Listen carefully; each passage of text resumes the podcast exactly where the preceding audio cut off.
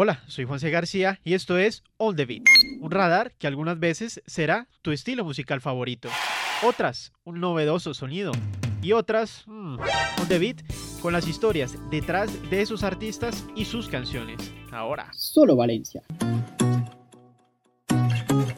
Un músico que representa esa frescura de su ciudad natal, Medellín. Un viaje por el pop alternativo por más de una década, donde su voz y sus melodías suaves y elegantes juegan en perfecta armonía con letras que son un viaje hacia la reflexión y el conocimiento propio. Sus raíces en el bossa nova y el bolero, con una mirada fresca que revitaliza estos géneros latinoamericanos. Así abrimos otro capítulo en la música. Yo soy Juan C. García, esto es On the Beat y estoy con un invitado, como siempre, aquí. Les presento a Solo Valencia. Bienvenido. Hola Juan, saludo para todos y todas. Un gusto estar acá, gracias por la invitación. Bueno, solo un artista colombiano de nuestra tierra que se puso como nombre artístico solo y un apellido, ¿no? Esto tiene algo que ver con, algo, alguna simbología usted quiere transmitir con, su nombre, ¿no? Porque pues deja muchas cosas eh, a la imaginación. Pues en realidad yo siempre digo que el apodo, o pues o que el nombre Solo Valencia no me lo puse yo, sino que en realidad me lo pusieron mis amigos porque es un apodo que tengo desde que tenía como 11 años y canté en un festival de la canción la canción solo de Quimosis y la banda que me acompañaba me decía por el nombre de, la canción y no por, por mi nombre y Valencia pues es simplemente mi apellido. Entonces es, hay, hay veces, ahí destruye un poco la mística, muchas veces que se crea alrededor de, de muchas especulaciones del significado de ese nombre, pero ha pasado cosas muy interesantes en, en, ciertas ocasiones. Varias personas me han dicho que no me llame solo Valencia, que porque las palabras tienen un poder y, me estoy condenando a la soledad. Pero la verdad, eh, yo creo que a la final el, sentido místico más profundo que pueda tener ese nombre es una resignificación de, esa, de, esa, de ese concepto de soledad. Yo creo que estar solo es estar con uno mismo, estar conectado con el, con el todo poder estar en silencio y poder estar con sus pensamientos en paz, en serenidad. Y, no es aquello pues como de, estar llorando en un rincón. Eh, es cierto, porque además uno puede estar muy solo en medio de una multitud, si no se trata como de eso. Entonces, nada, eso es a la final, creo que mi música es muy reflexiva, muy eh, auto eh, introspectiva y que un poco el solo, eh, estar solo, es, es eso, ¿no? Como mirar hacia adentro. Claro, a veces se siente que la soledad es simplemente la soledad del cuerpo, ¿no? El, el, hecho de no estar acompañado, de no estar acompañado en alguien habitando algún espacio. Y no, la soledad más bien es algo mental, es un sentimiento, es algo que se lleva adentro y no más bien se lleva hacia afuera. Exacto, ahí yo creo que ahí dice con el, con el punto del nombre, solo Valencia. Bueno, solo también alrededor de, pues de su, de su música, de lo que es usted como artista, existe toda una estética, una estética que a mí me parece pues bastante interesante, ¿no? Y me centro en esa estética de transoceánico, que es una estética entre, entre la tierra y el agua, ¿no? Entre como lo terrenal y lo que es un poco más, eh, digámoslo así, como imaginativo que vendría a ser, que vendría a ser esa, ese, esa agua, ¿no? ese, ese sitio desconocido que existe en, dentro de todos, ¿no? Sí, sí, la, eh, mm, qué bonita esa interpretación que haces del, como de, del agua como lo subjetivo, lo onírico y lo, y lo concreto. Y tiene que ver mucho con eso, ¿cierto? Siempre hay una, como una, un encuentro, una juxtaposición, una contraposición de elementos como ciertos sonidos eh, retro y otros sonidos más vanguardistas. Eh, pero también hay algo más concreto también en este trabajo, en, en toda esa simbología y en las imágenes de la tierra y el agua, porque transoceánico literalmente es, es algo que está al otro lado del océano y esto es una historia que, que habla, que habla de eso, ¿no? de, un encuentro que se da de un amor de verano y, y que cruza el océano y que después hay una separación y un reencuentro. Entonces, eh, sí, es, algo simbólico y, a la vez también real de, del océano y de la Tierra y de una distancia real, de una distancia física, no solo pues metafísica y simbólica. Este álbum que se convierte en una reinterpretación del bolero. ¿Usted como, como artista siente una, pues se siente ligado a, a bolero? O sea, me refiero entre sus eh, haberes musicales, me imagino, todos tenemos un cajoncito con CDs, otros con LPs, otros simplemente lo cargan en el celular, pero en ese haber musical de Solo Valencia se podría encontrar algo, digamos, de Rolando la serie. Sí, claro que sí. Eh, el bolero, el bolero siempre me ha gustado. Mi papá es salsero, salsero 100% y, y pues el bolero es, eh, es en cierta medida pues como o se vende o, o, qué sé yo, pues como podría verse como un subgénero de la salsa, ¿no? Y entonces yo desde pequeño escuchaba estos boleros, estos boleros eh, grabados por las orquestas de Tito Rodríguez y de Rolando la serie, como bien lo dices. Y hace mucho que yo toco, es, por ejemplo, las 40 en la versión de, de, de Rolando, pues porque pues hace mucho que yo toco por ahí en muchas partes, no solo mi música, sino muchos tipos de música y esa siempre ha estado en mi repertorio, de los primeros que siempre y de los que más me gusta cantar porque la voz se acomoda como mucho a, lo, a mi registro, a mi tesitura, los boleros de, de Willy Colón, no cueste lo que cueste y, y celo, los de Héctor Lavoe, eh, ha terminado otro capítulo en mi vida, ese es, ¿cómo es que se llama? Ausencia ausencia. Y, y, bueno, ya, ya eh, Sofronín Martínez también llegó a mi vida en una época en que uno no lo encontraba ni en, en ninguna plataforma digital, ni siquiera en YouTube.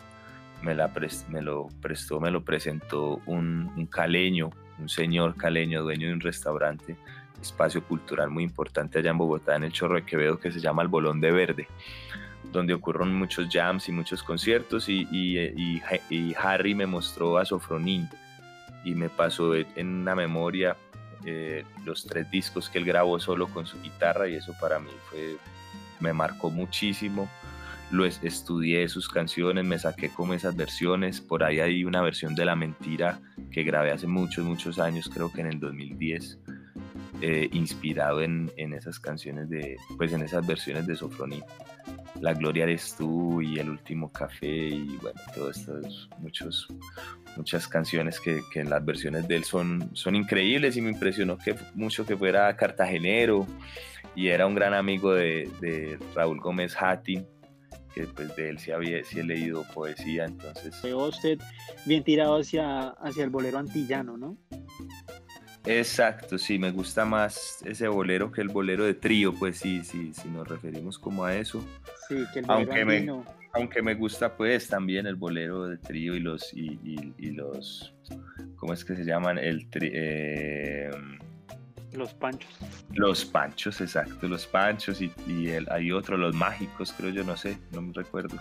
Eh, hay unos tríos muy buenos, pero sí soy más como del sonido del bongo y el piano y, y, y los arreglos de orquesta. Este, este, bolero me parece que, pues, que fue a otro lado, aunque, por ejemplo, el trabajo reciente de Natalia Lafourcade me parece brillante con los macorinos bueno, sí, sí, y sí, estos boleros en estas versiones que pues que rescata esa esencia de como del trío o del dúo de, pues, de, un formato muy extraño ahí lo mezcla con otros elementos más modernos me parece brillante y es de los de mis discos favoritos y de los que más he escuchado en los últimos tiempos. Entre su obra musical entre lo que podemos destacar de sus canciones se siente eso no se siente esa unión que existe entre lo que acabamos de hablar no que viene a ser un mundo más antiguo, posiblemente lo podríamos dividir en el mundo analógico de la música, y ya usted lo convierte o lo sabe transformar o lo sabe mezclar esos dos mundos, ¿no? Ese mundo analógico de ese sonido más eh, del bolero, más orgánico, más de los bongos, más de estar en clave con ese sonido digital, ¿no? Y así se siente estas tres canciones que pues son un homenaje al bolero, pero un homenaje moderno. Sí, como bien lo dijiste antes, una, una, quisimos hacer una reinterpretación, o sea, un, homenaje y por respeto mismo a ese homenaje, pues proponer algo desde nosotros, sino una copia. Entonces, esto ha sido un proceso de, de años que empezó, creo, con Dar, de empezar a, a, explorar sonoridades más contemporáneas y de mezclarlos pues como con ese, con ese antecedente y esas raíces análogas. Porque digamos que somos un mandala eh, es una búsqueda diferente, es una búsqueda más netamente análoga de lo que pasaba en ese momento, como de mezclar eh, la canción, la canción pop con elementos del jazz y, que sonara lo más puro posible. Y Canciones de la Selva, un disco como de, canción neta, solo guitarra y voz. Eh, en Dar ya empezamos como en esta búsqueda más contemporánea de los sintes, de, los efectos y de la producción desde el estudio. Y creo que después de Dar y más liviano que ayer, eh, ahora en Transoceánico logramos un balance que me tiene muy contento y que me parece que, está bello y que ha, recibido muy bien la comunidad. Entonces estoy contento con esa, con esa síntesis a la que estamos llegando, de esos sonidos. No, y tiene que estarlo porque, como usted dice, es una síntesis muy bien lograda, o sea, en serio muy bien lograda. Y a mí, ¿sabe que me gusta? Eh, hablar con artistas que les gusta lo analógico, ¿no? Que les gusta ese pasado musical, porque ese pasado musical es muy enriquecedor y sobre todo que con la tecnología de ahora, pues, se pueden hacer cosas geniales si se toman las cosas que ya se hicieron antes. Sí, no, yo soy y cada vez me enamoro más como de, de, los aparatos, paradójicamente, ¿no? Porque yo estuve mucho tiempo como, o sea, mi guitarra, mi madera y listo.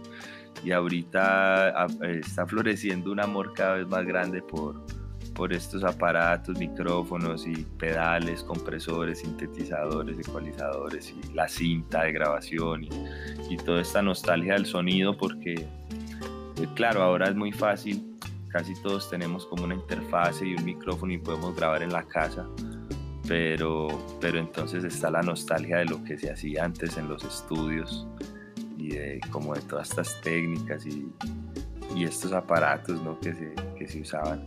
Entonces, eh, sí, yo soy un ser nostálgico en ese sentido y, me gusta mucho lo analógico y y ciertos tiempos pasados, ciertas cosas que pasaron eh, antes, eh, pues eh, ahorita son muy, muy, muy valiosas.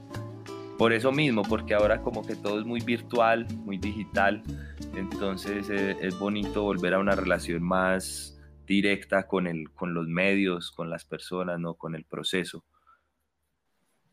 Sí, que, que, se sienta más personal, que se sienta un proceso más artesanal y venga, eh, a mí me parece que el arte, el arte de este transoceánico sería pues muy chévere encontrarlo en un LP, encontrarlo en uno de esos discos que, bueno, que pues abocarían también a ese sentido, ¿no? De nostalgia, de, de, solamente no tener la transmisión de la nostalgia a través del ritmo, a través de la letra, sino también a través de la forma de consumo de la música, ¿no? En algún momento o existe, ha pensado en, en bueno, en volverlo un LP, en sacarlo en un formato físico y tal vez, no digo desligarse del formato digital, porque pues es importante, o sea, digamos que en el mundo actual es una locura pensar en que una sola idea va a sacar todo a flote. Digamos que no, lo importante es tener como muchas ideas, pero eh, me parecería fantástico que se tomaran eh, el atrevimiento, que se tomaran el tiempo de, de volverlo un LP, ¿no? Sería como todo encerrado ahí, toda la nostalgia del disco encerrado ahí en esa pasta. A nosotros, claro que nos encanta esa idea y siempre la contemplamos, eh, sino que bueno, esta pandemia ha sido muy, muy compleja para, para, pues, creo que para toda la escena artística. Y, pues nosotros como proyecto artístico ahí estamos en el medio, entonces esto nos ha, nos ha hecho aplazar y cambiar ciertos planes. Entonces, sí, ahorita no sé, hay demasiada incertidumbre, no sé qué tanto se... Yo me muero por sacarlos, pero no sé qué tanto se puedan vender unos discos ahora, unos discos físicos en este momento, ahora si le sumamos la situación convulsionada del, del país. Eh, está un poco difícil pensar en y, lograr materializar como esa música. Entonces, no sé, es posible que, que salga. Eh, estuvo en nuestros planes y estaba como una tarea, pero se, digamos que se fue aplazando por todo esto, por todo esto que te cuento, estas circunstancias de la pandemia y de, y la situación actual del país. Entonces, esperará un poco, esperará un poco pero ojalá que sí salga ese formato, a mí me encantaría también. Sí, sería, sería un ejercicio bastante interesante y por ejemplo yo soy un poco eh, melómano en ese sentido, ¿no? A mí me gusta mucho el LP y me parece que hay artistas de esta nueva generación que a veces se pierden en las no colecciones, ¿no? Al no tener un LP, al no estar ahí en físico, pues tal vez se salen de ese radar del coleccionista. Sí, es que nosotros quisiéramos, vamos a hacer todo lo posible, Juan. Eh, sería, sería maravilloso. Hemos sacado todos los pues, otros, los tres discos anteriores en formato de, CD, pues de compact disc. Sí. disco compacto, digital. Eh, eso sí tienen sus copias físicas, pero bueno, digamos que también la tendencia del disco en acetato es más reciente aunque ya no es nueva, pues, pero es más reciente, eh, como el, retomar el disco de acetato, entonces todavía no, no hemos llegado al, al, momento, pero va a llegar, ese momento va a llegar, no te preocupes, cuando menos lo penses, hasta vamos, sacamos un, un LP grande, doble, por lado y lado con, con, la recopilación de estos EPs que hemos hecho o una colección de, de singles con los EPs y, y bueno, claro que sería maravilloso poder tener algo para los coleccionistas. Bacanísimo. ¿Y cómo, cómo les va con, con los CDs, con ese formato? Pues es que ahí está también el asunto, ¿no? El, el, el, CD, digamos que el primero somos un mandala, se acabó muy rápido. Eh, pero, por ejemplo, Dar, creo que ya salió en un momento tardío, bastante tardío para el disco donde ya la gente no, no tiene casi donde reproducirlo. Entonces todavía hay copias disponibles por si los coleccionistas de CDs quieren tener una copia, me contactan por las redes. Bueno, solo y hablando de esas redes, es momento de que los oyentes sepan en dónde encontrarla. Ah, bueno, yo, pero yo te quería eh, contar algo. Ahorita que estábamos hablando como de, de salirse de esas estrategias eh, contemporáneas como estándar de, las plataformas de streaming.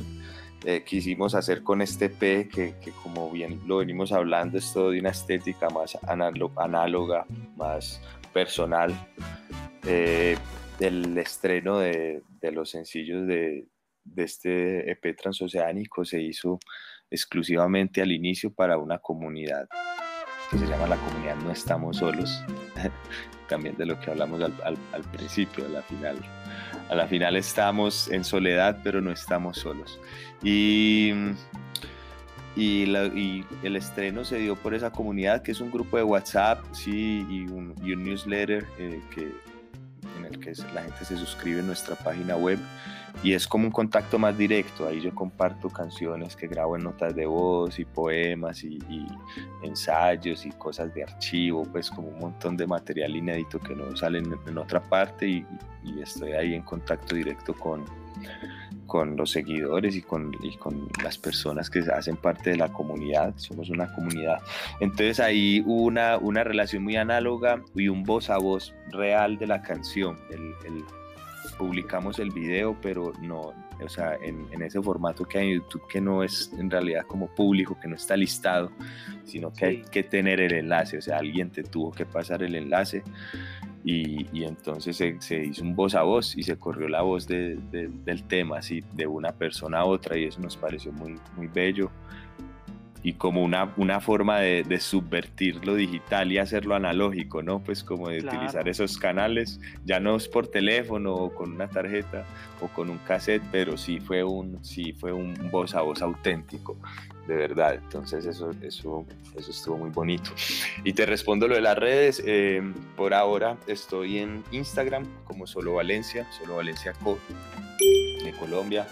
Eh, y estoy en YouTube de la misma manera, solo Valencia Co. Estoy en las plataformas de streaming, Spotify, Deezer, Apple Music, todo eso.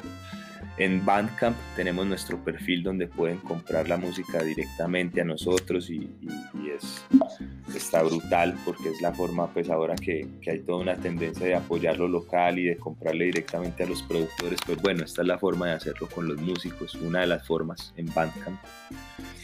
Y y en esas redes me encuentran. Ya no tengo Facebook ni Twitter en este momento. Solo muchísimas gracias por estar aquí con nosotros en On The Beat. No, muchas gracias a vos, Juanse, por la invitación. Eh, estuvo acá en la conversada. Un saludo, un abrazo grande a todas las personas que escuchan. On The Beat.